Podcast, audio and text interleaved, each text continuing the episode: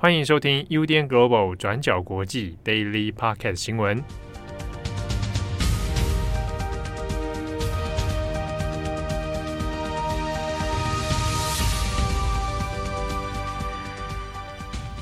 Hello，大家好，欢迎收听 UDN Global 转角国际 Daily Podcast 新闻。我是编辑慧仪，我是编辑佳琪。今天是十二月三十号，星期四。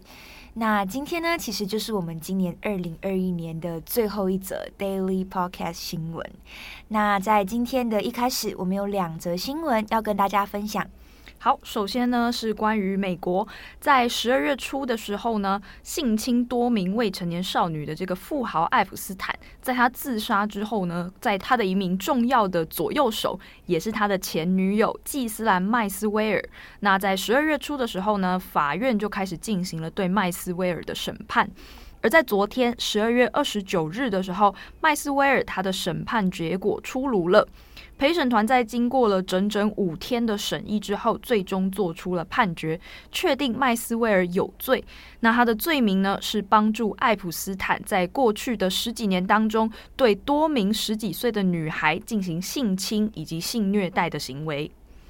那麦斯威尔呢？他主要是被指控，在一九九四年到二零零四年这十年期间呢，他一方面与爱普斯坦交往，那一方面呢，也帮爱普斯坦招募了很多名的青少女到他的豪宅或者是他的私人小岛上，对爱普斯坦从事性行为。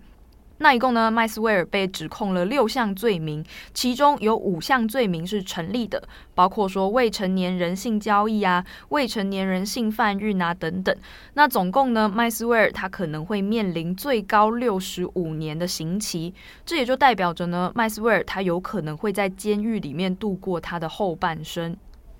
那在这一次的审判当中呢，有四名当年还是未成年啦，现在当然是已成年，有四名当时未成年的少女出面作证。那其中呢，有三人表示说，麦斯威尔他不止诱导他们变成爱普斯坦的性奴隶，他自己呢也曾经亲自参与其中，包括说抚摸他们的乳房，或者是加入了爱普斯坦的性按摩的行列当中。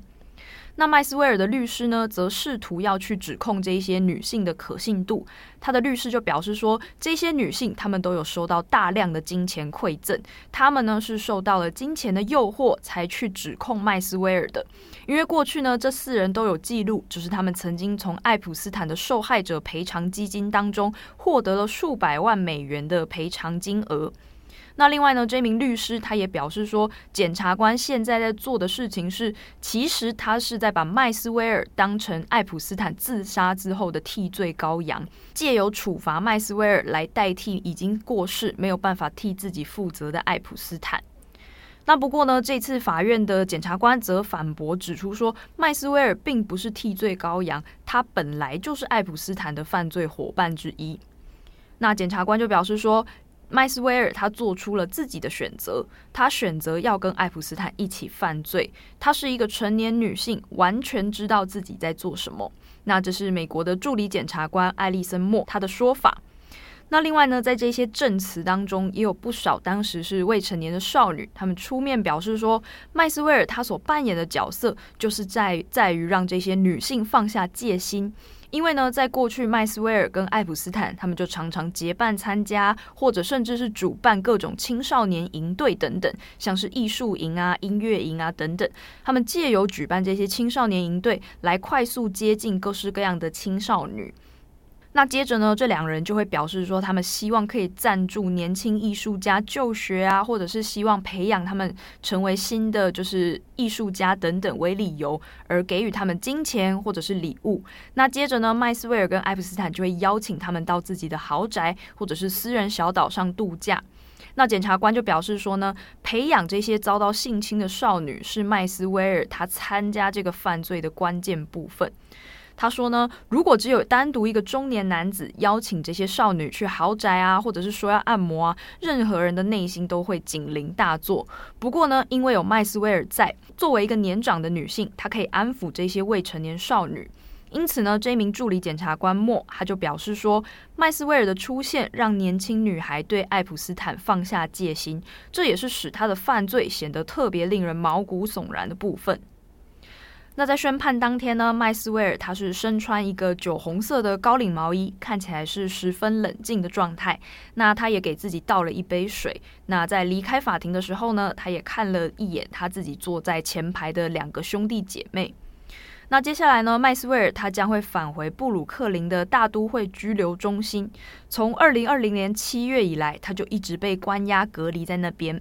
那在过去呢，麦斯威尔他就已经多次对这个拘留中心的环境表达强烈的不满，包括说呢，警卫一直干扰他的睡眠，让他睡不着啊，或者是说那里的水很脏啊，他身上都有一些那个污水的恶臭啊等等。那不过呢，在判决之后不久，他的法律团队就表示说，他们会替麦斯威尔进行后续的上诉行动。那今天的第二则，我们要讲一下香港立场新闻的后续状况。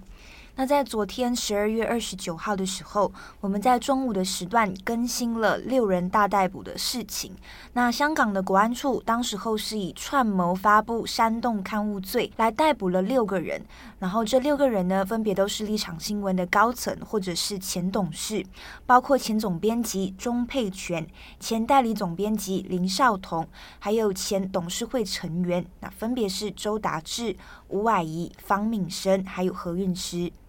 那同时呢，警察在昨天也查扣立场编辑室的多部电脑，还有大量的资料。那结果是在昨天二十九号的下午四点左右，立场新闻就对外宣布即日起停止营运。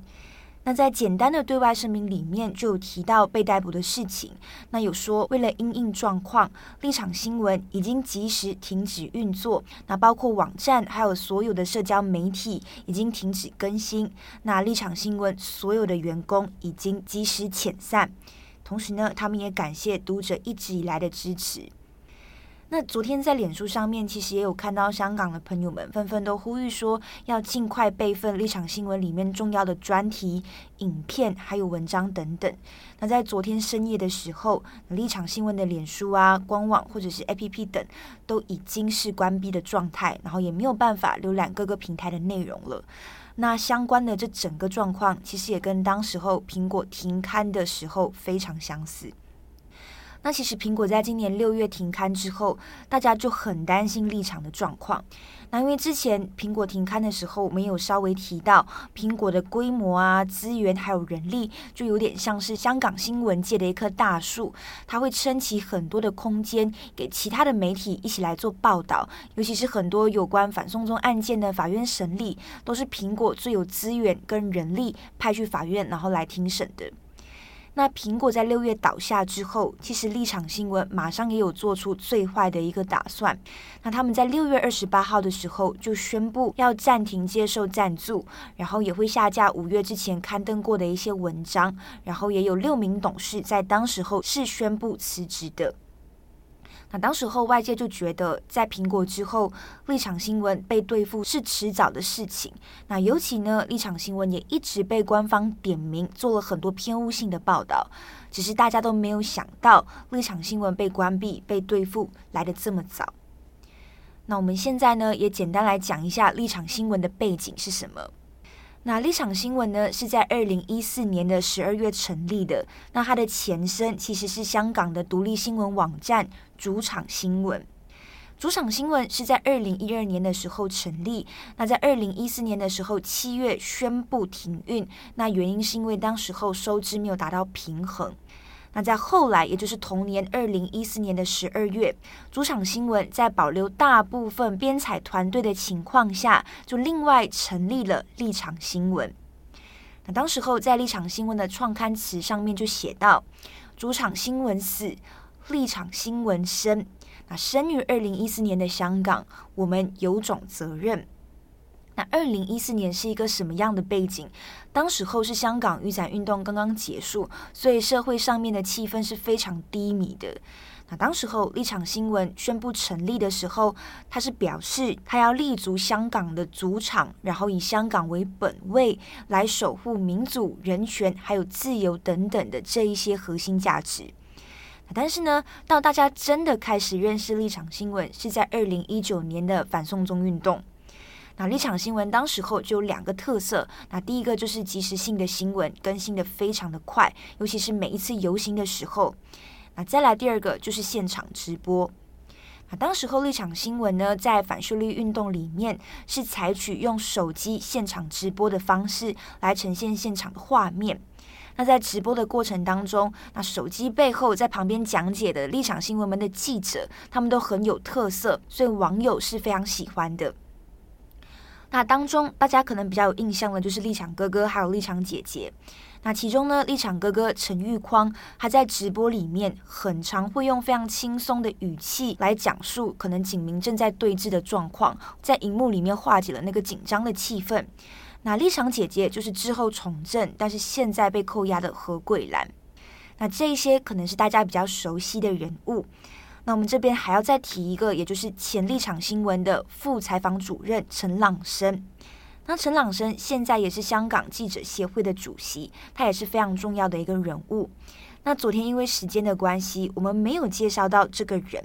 那其实国安处在昨天除了逮捕六个人之外，还有陈朗生。不过呢，警察昨天是呃把陈朗生带到警局去协助调查。那到目前为止是还没有逮捕陈朗生的。所以也有看到之后，就有香港的听友私讯我们，香港人对于陈朗生的印象到底是什么？所以我们想说的在这边跟大家分享一下。那这位香港的听友就有提到，陈朗生呢，立场的读者都叫他生哥，在我们这边不认识钟佩全是谁的，也会认识申哥，然后认不出申哥长什么样子的，也会认得他的声音。那钟佩全就是我们刚刚提到的，呃，立场新闻的前总编辑。那听友有提到，那在反修例的运动里面，立场新闻是很常用手机直播的嘛？那当时候除了刚刚提到的何桂兰还有陈玉匡之外，陈朗生的声音也是很常陪伴着网友们的。只要你每次打开立场的现场直播，一半以上的机会都会听到申哥的声音。那申哥要么就是在赶赴现场的路上，再不然就是在警察的封锁线前面，又或者是站在前线的第一排。他有提到说，生哥在这个读者还有香港社会里面是非常重要的一个地位，像是当生哥开着车的时候，会有读者特地骑着单车，然后在人群中里面为他送早餐，或者是生哥今天去哪里吃饭的时候，呃，也会有就是老板会请他吃饭，请他喝啤酒这样子。听友有特别说，我想连生哥也不知道香港的读者对他有多熟悉，有多喜爱，有多心痛。那我们从以上就可以看到，在反送中的运动里面，立场新闻还有立场新闻的记者，对香港人来说是非常重要还有有意义的存在。那其实对我们身为媒体工作者来说，也是因为当时候我们要追踪呃香港的最新状况的时候，一定会打开的两个页面，其实就是苹果日报跟立场新闻。那在立场新闻里面，他们有很多很好的记者。那当中，他们最强调的就是所谓的问题意识，也就是记者要带着什么样的问题意识来做报道、来做新闻。然后当中里面有一些记者，其实也是苹果停刊之后过去立场新闻的，但没有想到大环境现在恶化的这么快。那在相关的这一些呃一连串的事情发生之后，包括上个星期有关于纪念六四的三个雕像都从大学里面被移除了，也有看到香港的网友们就特别提到说，不要对现况，也不要对任何的事件麻木。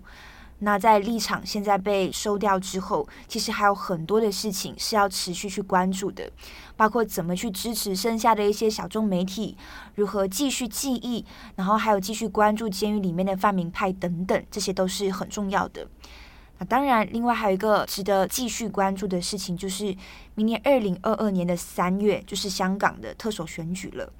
所以林郑月儿会不会继续留任？北京中央会怎么处置？那这个状况我们就要留待明年，然后再持续观察、持续关注了。好，那以上就是今天的两则新闻。刚好呢，今天也是我们今年最后一次更新 Daily Podcast。明天没有意外，我们应该都在放假的情绪当中。希望啊，希望。对，所以下一次如果假设说没有意外的话，我们下一次的录音就会是在明年的一月三号，其实也就是下星期一，嗯，二零二二年。对，然后另外呢，我们这个星期我们也有准备了重磅广播，分别是四个编辑分享，就是我们今年特别关注了哪一些新闻，嗯，还有一些什么是想做但还没做，或者是希望有机会可以做的题目。对，刚刚在我脑海里面就突然间想到，如果说要印象很深刻的新闻，好像这一年来我自己印象最深刻的都是一些灾难新闻诶。嗯，对啊，确实不是，就说悲惨的新闻会比较容易 让人留下记忆。对啊，确实确实是这样子。那今年二零二一年马上就要结束了，然后希望大家今年不管怎么样都可以好好迎接明年二零二二年，然后过一个更好的二零二二年。好，那以上就是今天的 Daily Podcast 新闻。我是编辑佳琪，我是编辑慧仪，我们明年见，拜拜，拜拜。感谢大家的收听，想知道更多详细内容，请上网搜寻转角国际。